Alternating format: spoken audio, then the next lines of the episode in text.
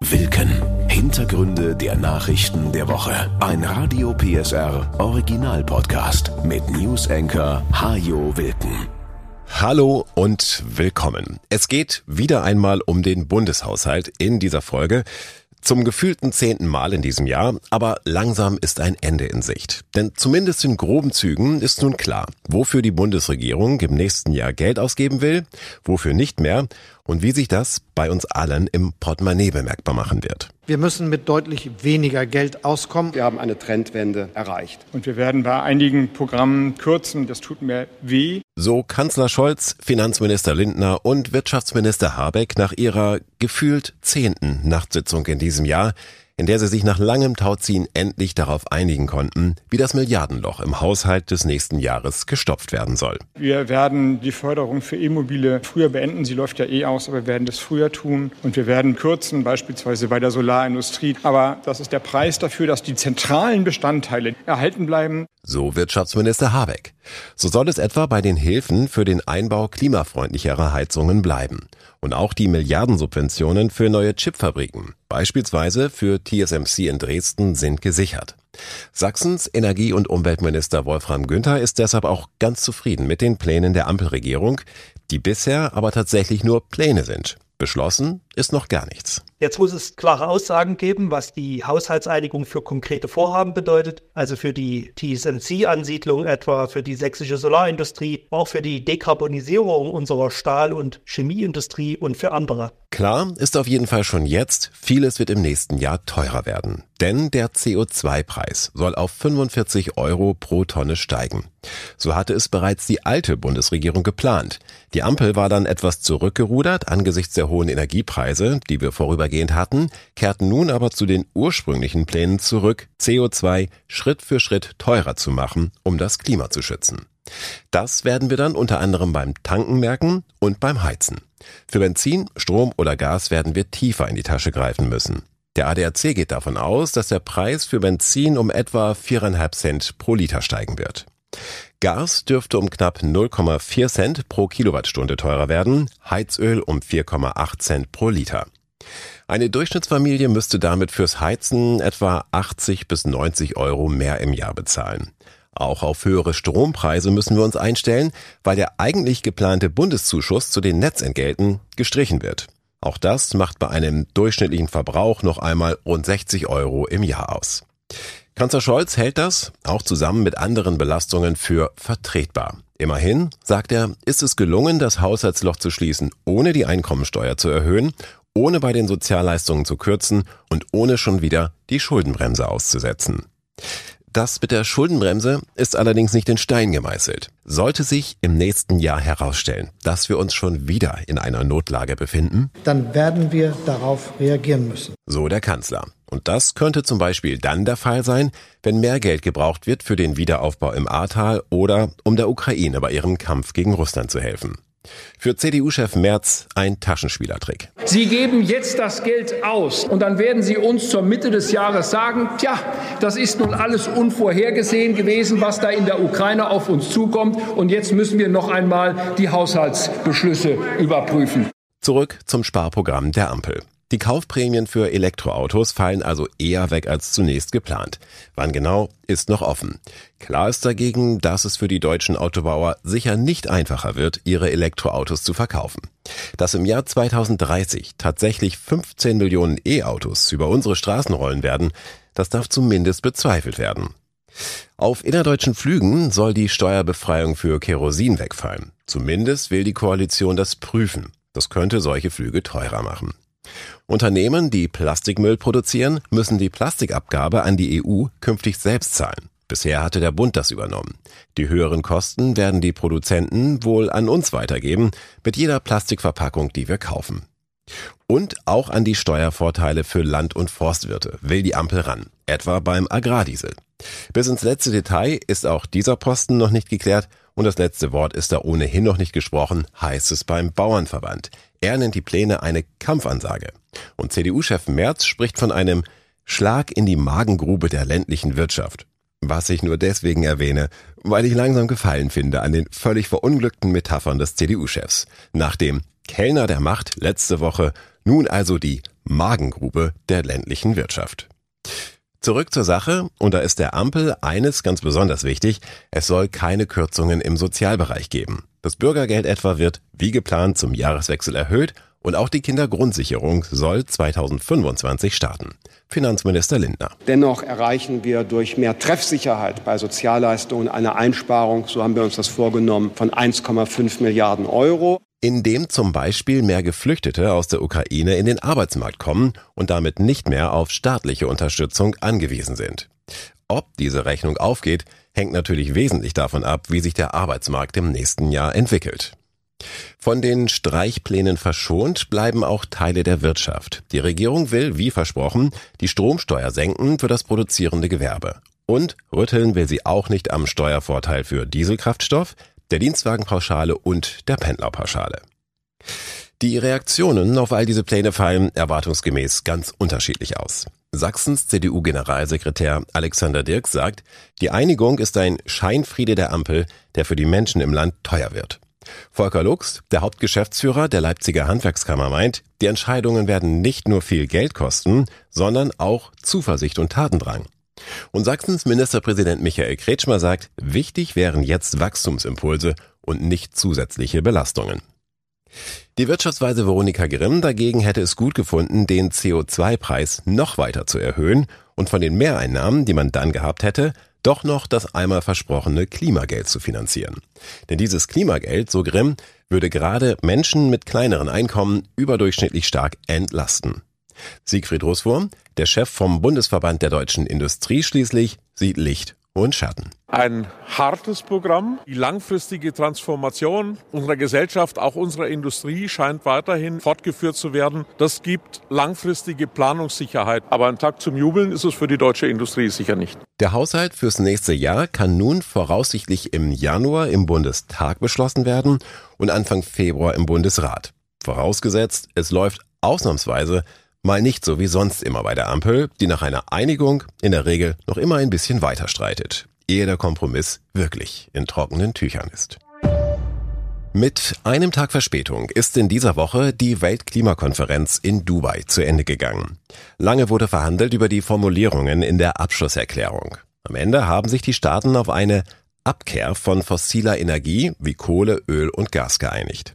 Deutschland und andere Länder hätten gern noch mehr durchgesetzt, den klaren Ausstieg nämlich, das aber war nicht drin, schon gar nicht an einem Konferenzort wie Dubai, sagt Susanne Scherbert vom BUND. Der Einfluss der fossilen Industrie ist wirklich sehr, sehr hoch. Auf der anderen Seite in einem Ölstaat, wie wir es jetzt erlebt haben in den Emiraten, ist das natürlich schon ein entscheidender Schritt, dass wir das erste Mal sehen, dass so fossile Brennstoffe in einer Abschlusserklärung zu finden sind. Und das gab es vorher so noch nicht. Das ist also ein wesentliches Ergebnis dieser Konferenz. Das Bekenntnis, dass Schluss sein muss mit Kohle, Öl und Gas. Was immer noch fehlt, ist ein klarer Zeitplan dafür. Aber die Zeit drängt nun einmal, sagen Klimaexperten. Als größeren Erfolg werten sie deshalb, dass die Konferenz sich vorgenommen hat, die weltweiten Kapazitäten an erneuerbaren Energien bis zum Jahr 2030 zu verdreifachen, was wirklich ein rasantes Tempo wäre, und im gleichen Zeitraum die Energieeffizienz zu verdoppeln. Für Deutschland bedeutet das, Deutschland muss die Hausaufgaben erledigen, besonders im Verkehr- und Gebäudebereich. Weiterhin sollten natürlich auch keine Investitionen weiter in neue Gasprojekte entstehen, wenn wir wirklich dem Beschluss der Klimaverhandlungen folgen wollen. Und damit bestehen noch sehr, sehr viele große Bausteine. Die müssen wir jetzt so schnell wie möglich angehen. Die Konferenz von Dubai, die 28. immerhin, seit es dieses Format gibt, war also der Einstieg in den Ausstieg aus Kohle, Öl und Gas. Wie es auf diesem Weg weitergeht, das wird sich spätestens in einem Jahr zeigen bei der nächsten Klimakonferenz. Sie soll in Baku stattfinden, in Aserbaidschan. Und das ist natürlich bedauerlicherweise erneut ein Land, das sehr an dem Gas als Energieträger interessiert ist. Das heißt, es bleibt noch viel Arbeit und es wird nicht leichter, aber wir werden auf jeden Fall international dranbleiben. Mehr als 20 Jahre ist es jetzt her, da behauptete der damalige Ministerpräsident Kurt Biedenkopf, die Sachsen wären immun gegen Rechtsextremismus. Er lag mit dieser Einschätzung komplett falsch, denn schon damals saß die NPD in vielen Kommunalparlamenten und schon damals terrorisierten Skinheads ganze Landstriche oder feierten widerliche Rechtsrockkonzerte. Auch nach Biedenkopf haben weite Teile der Politik lange die Augen verschlossen vor diesem Problem. Vor einigen Jahren aber hat sie den Kampf gegen Rechtsextremismus dann doch endlich aufgenommen.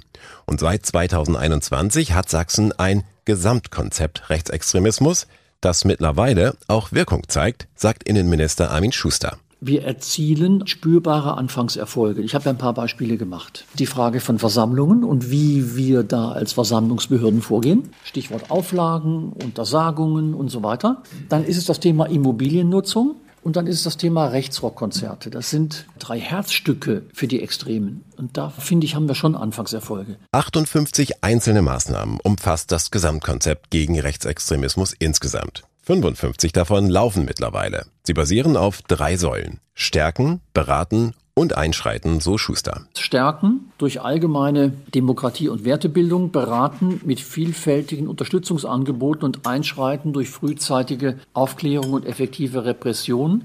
Die Verbotsverfügung der 111-Jahr-Feier des Königreich Deutschlands in Bärwalde im September ist ein Musterbeispiel für unser Vorgehen. Als Erfolg wertet Schuster auch, dass im Gasthof Staupitz in Nordsachsen seit Monaten kein einziges Rechtsrock-Konzert mehr stattgefunden hat. Der alte Gasthof war lange Zeit ein bundesweit bekannter Szenetreff, in dem Neonazis sich immer wieder zu solchen Konzerten getroffen haben.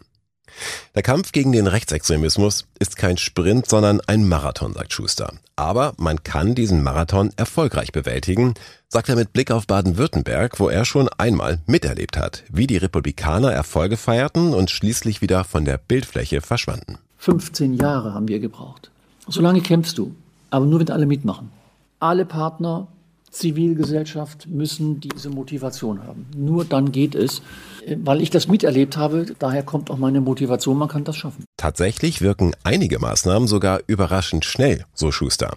Die raschen Erfolge gegen rechten Hass und rechte Hetze im Internet zum Beispiel hat auch er so nicht erwartet. Zentrale Meldestelle für Hasskriminalität im Internet übertrifft unsere Erwartungen deutlich. In der Planung hatten wir zwei bis 300 Meldungen pro Jahr. Im ersten Jahr des Wirkbetriebs waren es aber schon über 600 und äh, dieses Jahr rechnen wir mit weit über 1000 Meldungen. Damit können wir deutlich mehr Hass aus dem Netz entfernen, so den Verfolgungsdruck im virtuellen Raum erhöhen. Wir wollen eben nicht das Internet als rechtsfreien Raum. Seit Anfang des Jahres gibt es beim Landeskriminalamt auch eine zentrale Ansprechstelle für Opfer rechtsextremistischer Bedrohungen. Es gibt neue Beratungsangebote für ehrenamtliche Bürgermeister oder Stadträte zum Beispiel, die immer wieder Opfer rechter Anfeindungen werden. Und auch die Angebote zur politischen Bildung wurden in jüngster Vergangenheit deutlich ausgebaut. Nicht zuletzt gibt es aber auch ganz klassische Ermittlungserfolge bei rechtsextremistischen Straftaten. Das LKA und das Polizeiliche Terrorismusabwehrzentrum haben durch umfangreiche Ermittlungen der Soko Rex im September 23 den fremdenfeindlichen Brandanschlag auf das Spreehotel in Bautzen aufgeklärt. Ich habe hin und wieder mal Gespräche gehabt, wo uns eigentlich niemand zugetraut hat, dass das möglich wäre.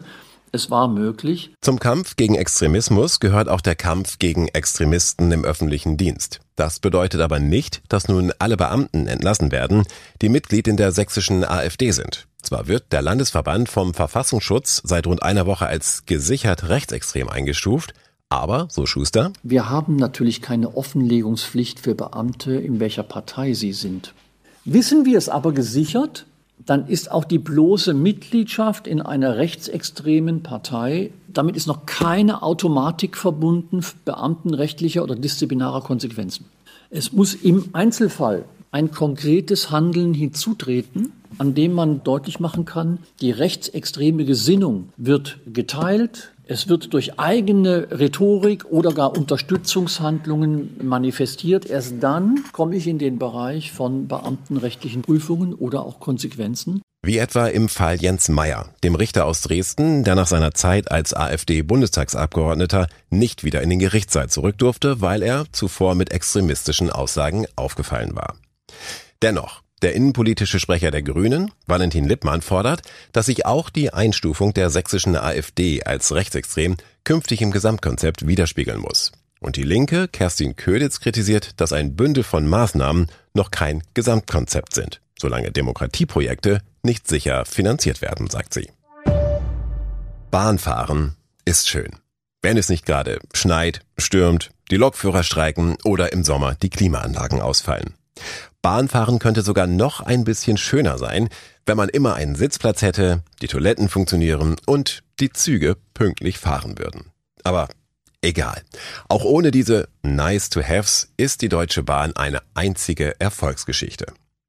Wie sonst wäre es zu erklären, dass die Bahnchefs nun, rückwirkend für 2022, einen Bonus von fast 5 Millionen Euro bekommen. Die Erklärung ist ganz einfach. Bei der Bahn wird ganz schön getrickst, damit die Vorstände ihre Extrazahlungen erhalten. Gewerkschaftsboss Klaus Weselski spricht sogar von einem Selbstbedienungsladen, in dem sich die Chefs die Taschen voll machen, während die Angestellten in die Röhre gucken. In dieser Woche gab es erstmals Einblicke in das bisher öffentlich nicht bekannte Bonussystem der Deutschen Bahn. Für die Pünktlichkeit zum Beispiel können die Vorstände einen Bonus erhalten oder für die Kundenzufriedenheit. Und selbst die Bahn muss einräumen, dafür können wir beim besten Willen keinen Bonus zahlen. Denn Pünktlichkeit und zufriedene Kunden sind uns völlig fremd. Im letzten Monat waren die Fernzüge sogar so unpünktlich wie seit acht Jahren nicht mehr. Dass die Vorstände dennoch nicht leer ausgehen, das liegt daran, dass man die Ziele in anderen Bereichen durchaus erfüllt hat. So schaffen es im Konzern zum Beispiel immer mehr Frauen in Führungspositionen, was Bahnchef Lutz einen Bonus von 384.000 Euro einbringt. Nun mag es durchaus ein erstrebenswertes Ziel sein, dass mehr Frauen in Führungspositionen kommen. Den Kunden allerdings wird das herzlich egal sein, wenn sie wieder einmal einen Anschlusszug verpassen oder ein Zug ganz ausfällt, weil sich der Lokführer kurzfristig krank gemeldet hat. Die Fahrgäste fühlen sich veralbert, heißt es beim Fahrgastverband ProBahn. Er räumt allerdings auch ein, dass die Bahn ihren Managern gute Gehälter zahlen muss, wenn sie gute Manager haben will. Bei der Telekom oder den großen Autobauern werden nämlich noch ganz andere Gehälter gezahlt. Und klar ist auch, so Karl-Peter Naumann, der Ehrenvorsitzende von ProBahn, dass die Vorstände nicht alles zu verantworten haben, was bei der Bahn schiefläuft. Vieles ist über Jahrzehnte auch von der Politik kaputt gespart worden. Über das Bonussystem bei der Bahn entscheidet übrigens der Aufsichtsrat, in dem Vertreter der Bundesregierung und der Gewerkschaften sitzen. Und der will die Vergütung im kommenden Jahr so umbauen, dass die Boni dann keine so große Rolle mehr spielen.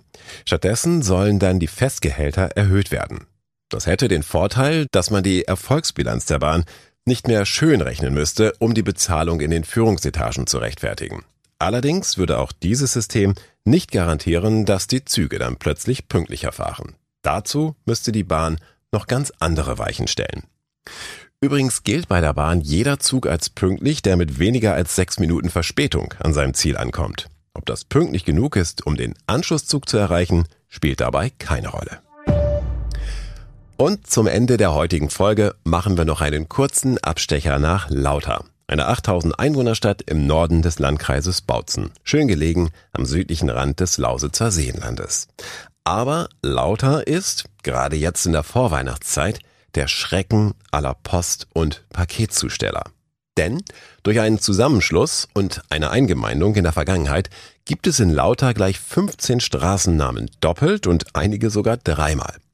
In dieser Woche hat sich der Stadtrat mit dem Problem beschäftigt und beschlossen, 21 Straßen werden umbenannt, damit sie nicht mehr so heißen wie andere Straßen. Für die Anwohner ist es natürlich spannend, ob sie nun bald in einer anderen Straße wohnen werden, ohne umzuziehen. Die Kriterien dafür sind schon klar. In den Doppel- und Dreifachstraßen werden die Hauseingänge gezählt. Die Straße, die mehr Eingänge hat, darf ihren Namen behalten. Für die andere muss ein neuer her. Gibt es gleich viele Hauseingänge, dann soll die Zahl der Gewerbebetriebe ausschlaggebend sein.